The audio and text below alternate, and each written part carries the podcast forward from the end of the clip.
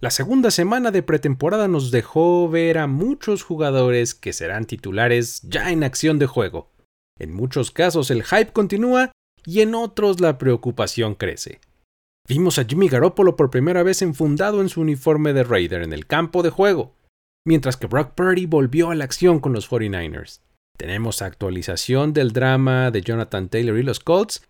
La ofensiva de Miami se vio muy bien, y los Steelers siguen alimentando la ilusión de sus aficionados. Hablaremos de todo esto y más aquí en la NFL en 10. Yo soy Luis Obregón y seré su anfitrión. Comenzamos. Comienza la cuenta regresiva para el podcast que resume la acción de tu fin de semana NFL. La NFL en 10. La NFL en 10. Con Luis Obregón. Número 10. Grandes jugadas de los Steelers.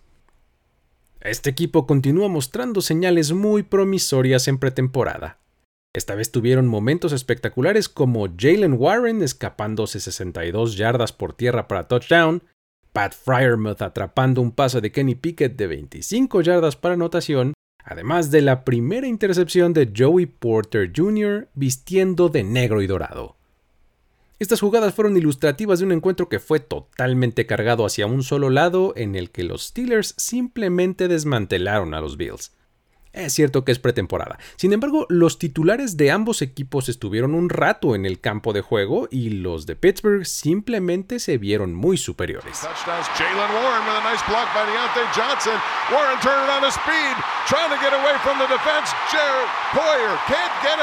Jordan Porter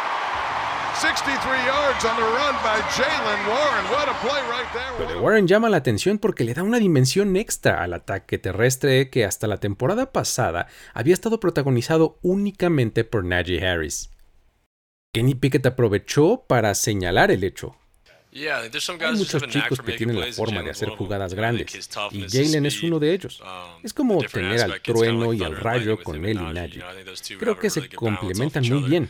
Ambos hacen cosas grandiosas, ambos hacen cosas diferentes y creo que es genial tener esa combinación en el backfield.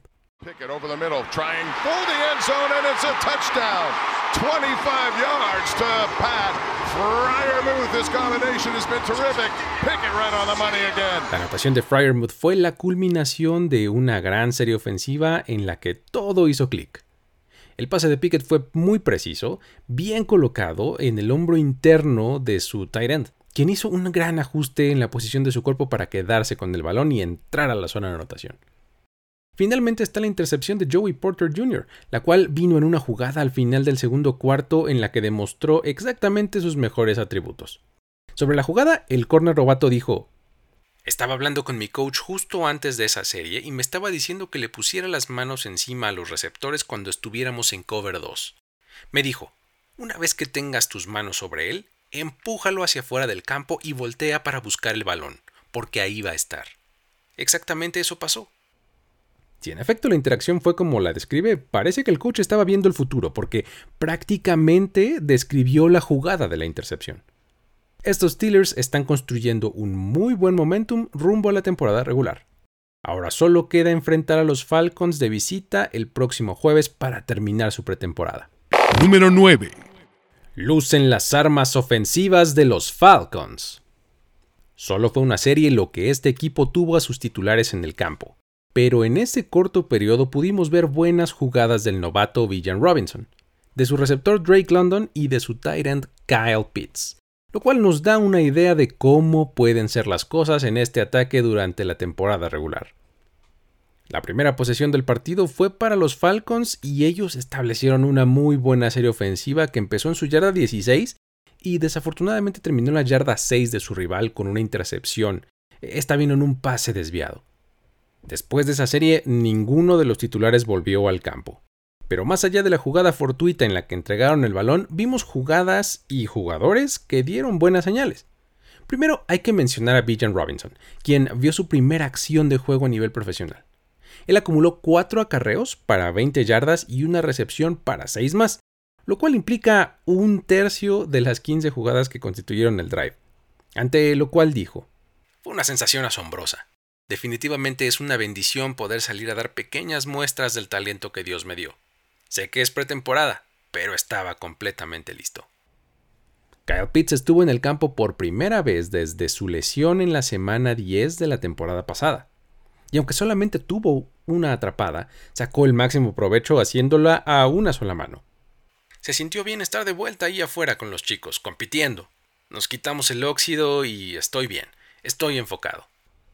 Luego está lo de Drake London. El receptor de segundo año también mostró muy buenas cosas en esta serie atrapando tres pases para 33 yardas, incluyendo uno en el que se elevó y atrapó el balón en su punto más alto. Tal vez Desmond Reader fue el que preocupó un poco más, pero nada grave en realidad. Terminó la serie con 7 completos en 9 intentos para 80 yardas y la intercepción que acabó con el drive en la zona roja que ya mencionamos. La preocupación viene debido a que hay reportes que indican que el coreback ha batallado con la puntería de sus pases en el training camp.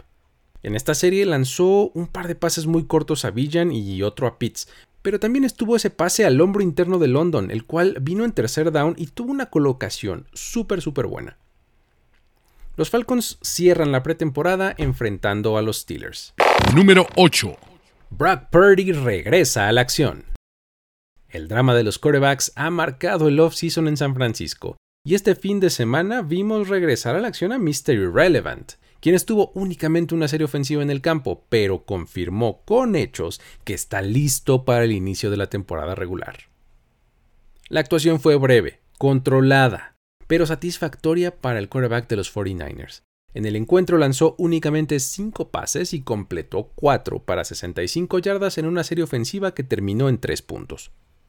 En el camino encontró a sus mejores receptores, Divo Samuel, Brandon Ayuk y Jawan Jennings, quienes se vieron muy bien ganando yardas después de la atrapada. Al parecer la batalla continúa detrás de Purdy, ya que Sam Darnold y Trey Lance dividieron el resto de la acción del juego en la posición de quarterback. Darnold estuvo dentro desde la segunda serie ofensiva y hasta el final del tercer cuarto. A lo largo de este tiempo completó 11 de 14 pases para 109 yardas con un touchdown y una intercepción mientras que Lance estuvo presente en el último cuarto del encuentro y orquestó un drive de dos minutos que terminó con gol de campo de la victoria. Esto era justo lo que Lance necesitaba para recuperar algo de confianza en medio de una tormenta que se vino cocinando durante el off-season y alcanzó su punto más álgido después de su mala actuación contra los Raiders la semana pasada. Lo que no deja de llamar la atención es cómo este equipo, a pesar de tener una situación no totalmente clara en la posición más importante, Aún así, es un claro contendiente al Super Bowl. Número 7. DTR Season. El coreback novato de los Cleveland Browns, Dorian Thompson Robinson, sigue impresionando con sus actuaciones en pretemporada. Esta vez con un juego ante Filadelfia en el que lanzó para 164 yardas y corrió para 18, con lo que ha comprobado no solo que es merecedor de un lugar en el roster final del equipo, sino que podría seguir escalando en el depth chart. En esta ocasión estuvo en el campo durante toda la primera mitad, por lo que enfrentó a una defensiva de los Eagles que se caracteriza por tener buena profundidad. Es decir, sí, es pretemporada, pero enfrentar al segundo equipo de Filadelfia es bastante más complicado que muchos otros. En el partido tuvo sus altibajos dentro de la bolsa de protección, pero aún así tomó buenas decisiones y lanzó pases precisos. En los tres partidos que ha participado hasta el momento en esta pretemporada, ha lanzado 30 completos en 46 intentos para 348 yardas, además de 13 acarreos para 65 yardas.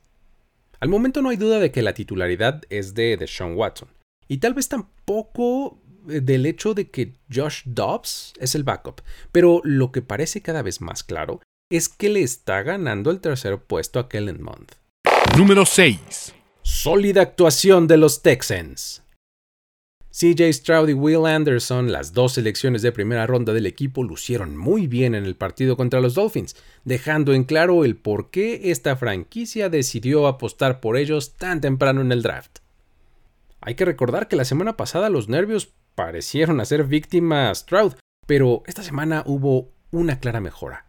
En el encuentro hizo gala de su gran puntería para lanzar pases encontrando a sus receptores principales, Robert Woods, Nico Collins, Dalton Schultz y Noah Brown, todos recibieron por lo menos un balón por parte del quarterback.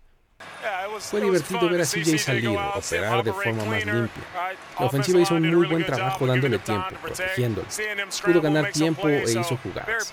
Muy buena salida de CJ. Estoy orgulloso de cómo respondió. Del otro lado del balón, Anderson tuvo una muy buena participación en el partido en la que fue disruptivo para la ofensiva rival. Ganó sus duelos personales y presionó al quarterback contrario, registrando incluso un sack y un fumble forzado. El coach de Miko Ryans aprovechó para declarar: Creo que Will hizo un gran trabajo afectando al rival. Jugando de ese lado del balón, eso es lo que quieres de nuestro defensive end. Fue divertido verlo hacer una buena jugada y la energía después de hacerla. Además, Will ha mostrado, al igual que CJ, la motivación para ser mejor cada semana. Estoy orgulloso de lo que han logrado. Los Texans son claramente un equipo en reconstrucción, que de haber acertado en estas dos selecciones tempranas podría acelerar considerablemente su proceso. Rumbo a la tercera semana de pretemporada, este equipo tenía programados entrenamientos conjuntos con los Saints que culminarían el enfrentamiento entre ambos equipos el domingo por la tarde. Sin embargo, en una decisión conjunta se ha anunciado la cancelación de dichas prácticas. En un comunicado, los equipos dijeron, Nuestros equipos han acordado el cancelar los entrenamientos conjuntos programados en New Orleans para esta semana. Tras una plática entre nuestros head coaches, hemos decidido que esto es en el mejor interés de ambos equipos, mientras continuamos preparándonos para la temporada regular. Un nuevo programa de entrenamiento para cada equipo será anunciado una vez que se finalice. Los reportes indican que Ryans buscó a Dennis Allen, el coach de los Saints, y mencionó que sus jugadores estaban algo golpeados, por lo que ambos concluyeron que los entrenamientos conjuntos no habrían sido del todo productivos. El duelo entre Texans y Saints sigue en pie y será el último de la pretemporada. Lo que hace falta ahora es una sólida actuación de tu parte. Solo hay que suscribirse a este podcast en la plataforma de tu preferencia, dejar un rating de 5 estrellas y un review positivo. Con eso aseguras tu presencia en el roster final para esta temporada. Recuerda que puedes encontrar este contenido tanto en el feed de la NFL en 10 como en el de Mundo NFL. Elige el que más te guste o, mejor aún, suscríbete a los dos. Y ya que estés ahí, te invito a que sigas las redes sociales de Mundo NFL. Y a mí, a título personal, me encuentras como arroba el buen Luigi. Ahí seguimos la conversación. Ahora sí, vamos a seguir con el conteo. Número 5. Jimmy Garoppolo de negro y plata. Por fin vimos su primera acción de juego y fue hermosa como él. Completó los cuatro pases que lanzó en una serie ofensiva de nueve jugadas que terminó en la zona de anotación. Claro que mostró algo de óxido, pero aún así dejó una buena impresión en su breve actuación. En verdad la ofensiva se vio bien en esta primera serie mezclando carreras y pases que funcionaban sin mucha complicación. Garoppolo conectó con Amir Abdullah, Philippe Dorset y Michael Mayer en pases cortos, pero encontró también a Jacoby Meyers en una ganancia de 18 yardas en un pase un tanto más largo. Dos de estos pases no lucieron muy bien en realidad, ¿eh? ya que eh, los lanzó apoyándose en el pie de atrás, lo que hizo que no tuvieran una muy buena espiral, pero finalmente encontraron las manos de sus receptores. En fin, una vista muy familiar con Jimmy G. Josh McDaniels recientemente dijo que aprendió de sus errores de la temporada pasada, así que tal vez eso haya incluido el no usar a su coreback titular en la pretemporada tal y como lo hizo el año pasado. Al respecto declaró, Sentimos que con la cantidad de caras nuevas que vamos a emplear juntos por primera vez en la temporada regular, nos gustaría sacar del camino hoy esa sensación en el estómago. Queríamos pasar por una preparación de partido normal sabiendo que vamos a jugar. Es diferente cuando sabes que te van a golpear y vas a terminar en el suelo, al contrario de lo que se hace en los entrenamientos. Creo que nuestros jugadores tuvieron una mentalidad muy buena para hacerlo y hacerlo bien. Lo realmente interesante ahora es que Aiden O'Connell volvió a tener un muy buen partido, completando 10 de sus primeros 15 pases y lanzando para dos touchdowns, lo que hace que se vea cada vez más real la posibilidad de que sea él y no Brian Hoyer el backup de Garoppolo. En este partido, Hoyer lanzó un horrible pick six en el que dejó muy corto un pase en el que buscaba su tight end, además de que falló varios pases en los que tenía abiertos a sus receptores. Los Raiders cerrarán su pretemporada visitando a los Cowboys el próximo sábado. Número 4. El continuo ascenso de Jordan Love. En su primer juego del año en el Lambeau Field, en esta ocasión el quarterback de los Packers se sobrepuso a un fumble en el intercambio con el centro y a un par de series ofensivas sin puntos, para luego regresar y liderar un drive de 93 yardas, que terminó en la zona de anotación, dando una vez más señales de que el futuro es promisorio para Green Bay. Los momentos más destacados de su participación fueron un pase largo a Romeo Dobbs cerca de la banda derecha en el que ganó 42 yardas, y un pase de anotación al novato Jaden Reed.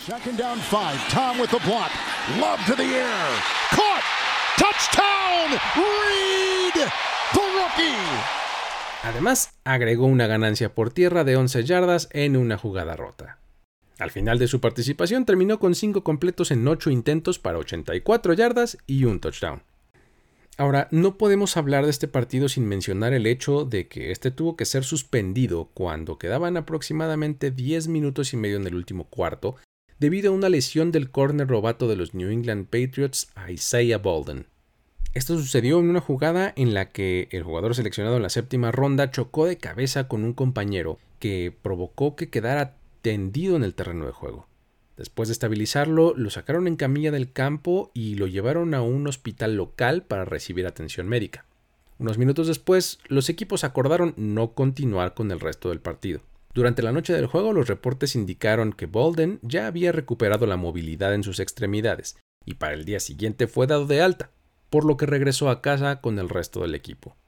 Los Patriots tenían programados entrenamientos conjuntos con los Tennessee Titans de cara a su encuentro final de pretemporada. Sin embargo, decidieron cancelarlas y viajar el jueves para su duelo al día siguiente. Los Packers, por su parte, recibirán a los Seahawks el sábado por la mañana en su último duelo de pretemporada. Número 3. Jonathan Taylor vuelve a los Colts. Aún no hay claridad total pero parece que hay avance en este drama, ya que los últimos reportes indican que el corredor viajará con el resto del equipo de Indianapolis a Filadelfia para celebrar una serie de entrenamientos conjuntos antes del tercer partido de pretemporada.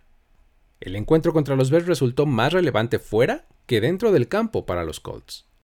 Durante la transmisión del partido, Jim Irsay, el propietario de los Colts, estuvo en cabina y por supuesto que se tocó el tema. Entre una intervención larga dijo, Estamos emocionados de tener de regreso a Jonathan Taylor. Sé que estas cosas son difíciles y respeto que la gente quiera pelear por su posición, por sus familias y esas cosas. Estamos ansiosos de que jugando regrese a ser el Jonathan Taylor que era. En estas épocas uno esperaría que hubiera menos problemas contractuales gracias a cómo es el CBA, pero los tenemos y eso es en lo que sé que Chris Ballard va a trabajar duro para calmar las aguas para avanzar. Hay que recordar que Taylor volvió con el equipo, pero luego se le permitió ausentarse por un asunto personal, entre comillas, por lo que permanece en la lista PUP. En la conferencia de prensa posterior al partido, el head coach Shane Staken confirmó que Taylor estaría de vuelta el domingo.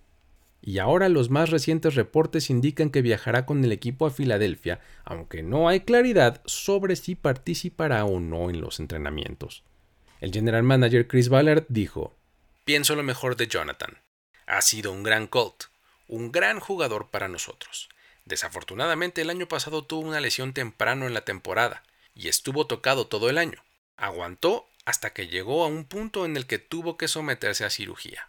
Ahora está terminando su proceso de rehabilitación. Esperamos poder avanzar, lo tendremos de regreso, pero lo necesitamos 100% sano antes de hacer algo. El drama no termina, pero parece estar pasando a un nuevo capítulo. Veremos si llegada la primera semana de temporada regular, Taylor está completamente recuperado, pero sobre todo reconciliado con los Colts, ya que de lo contrario podríamos estar frente a una situación en la que el corredor esté oficialmente lesionado constantemente durante la temporada, pero en realidad solo esté descontento con su contrato y por eso no quiera participar en los partidos. Al momento JT no ha participado en actividades en el campo con los Colts desde aquella derrota del equipo contra los Vikings que se dio en diciembre. Es decir, un total que supera ya los 240 días y contando. Número 2. Suben las revoluciones en el ataque de Miami. Este ataque parece estar pisando el acelerador cada vez un poco más para llegar encarrerado a la temporada regular.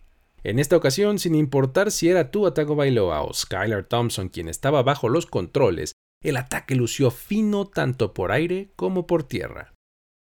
Hablemos de esto pronto para que no estorbe. El primer pase de Tua fue interceptado, pero a partir de ahí las cosas se vieron muy distintas. Enseguida lideró un drive de 14 jugadas y 93 yardas que terminó en la zona de anotación, consumiendo más de 7 minutos y medio. En el proceso lanzó 6 pases y completó 5 de ellos para 61 yardas. Enseguida, Thompson tomó el control del ataque y la efectividad cambió muy poco. En el resto del partido, la ofensiva consiguió otras tres series ofensivas largas, sostenidas y que terminaron en touchdown.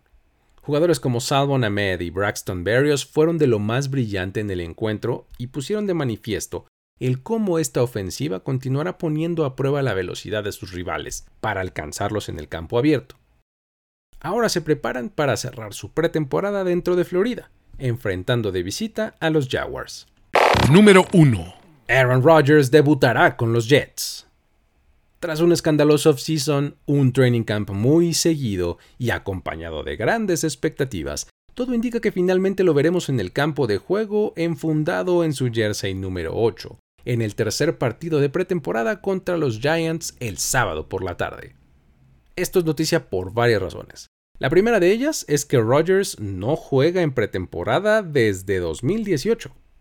Estaba ya tan instalado en su equipo, en su entorno y en su sistema, que en realidad no había ningún beneficio en participar en estos partidos, o en el mejor de los casos el riesgo era mucho mayor que el beneficio. Ahora con un nuevo equipo no extraña que quiera participar, aunque probablemente lo haga de forma muy limitada.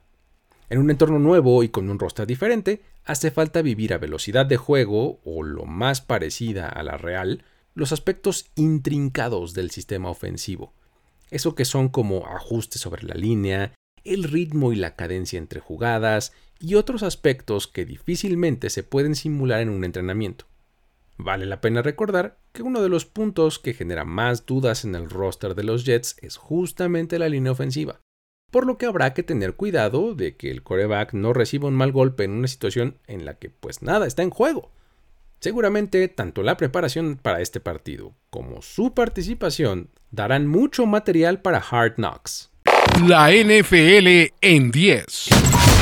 Esto ha sido todo por este episodio. Una vez más les recuerdo seguirnos en redes sociales en arroba mundo NFL, visitar el sitio web nfl.com diagonal mundo y suscribirse tanto al podcast como al canal de YouTube.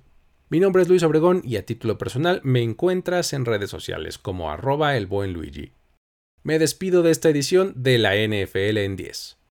Hasta la próxima. Ya eres parte de la conversación NFL de esta semana. La NFL en 10. La NFL en 10. Conductor y productor ejecutivo Luis Obregón. Voz en off y diseño de audio Antonio Sempere.